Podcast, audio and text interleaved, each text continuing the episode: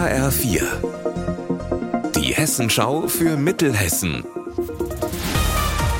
Hier ist das Studio Gießen.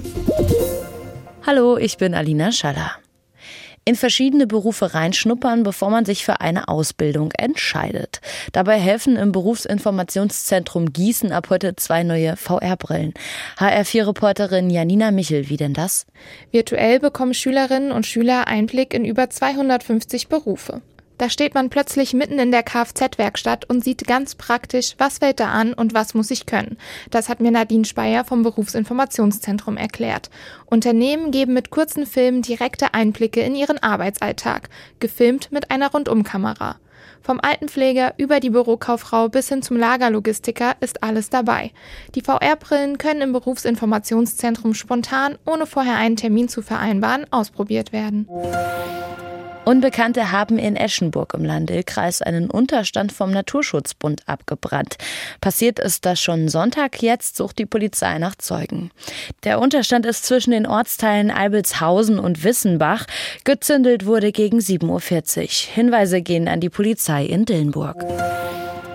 Der Kinderkommissar geht um als Handpuppe in der Erstaufnahme für Geflüchtete in Gießen. Er ist ein plüschiger Löwe. HR4-Reporter Marc Klug, was ist denn seine Aufgabe? Er erklärt den Kindern, was die Polizei in Deutschland so macht. Das soll den jungen Geflüchteten eventuelle Ängste vor der Polizei nehmen. Das Projekt hat das Regierungspräsidium jetzt zusammen mit der Polizei Mittelhessen gestartet. Es ist zum einen für Grundschüler und zum anderen für Sieb- bis Zehntklässler gedacht. Spielerisch und möglichst ohne Sprachbarrieren soll es sein. Der plüschige Kinderkommissar zeigt den Schülern in der Erstaufnahme etwa, wie man die Polizei im Notfall erreichen kann. Unser Wetter in Mittelhessen. Heute, da wechseln sich Sonne und Wolken ab bei uns in Mittelhessen. Dazu haben wir in Kappel 2 Grad und in Rockenberg, da sind es um die 3 Grad. Außerdem in Wetzlar 3 Grad und auch in Limburg sind es wieder 3 Grad.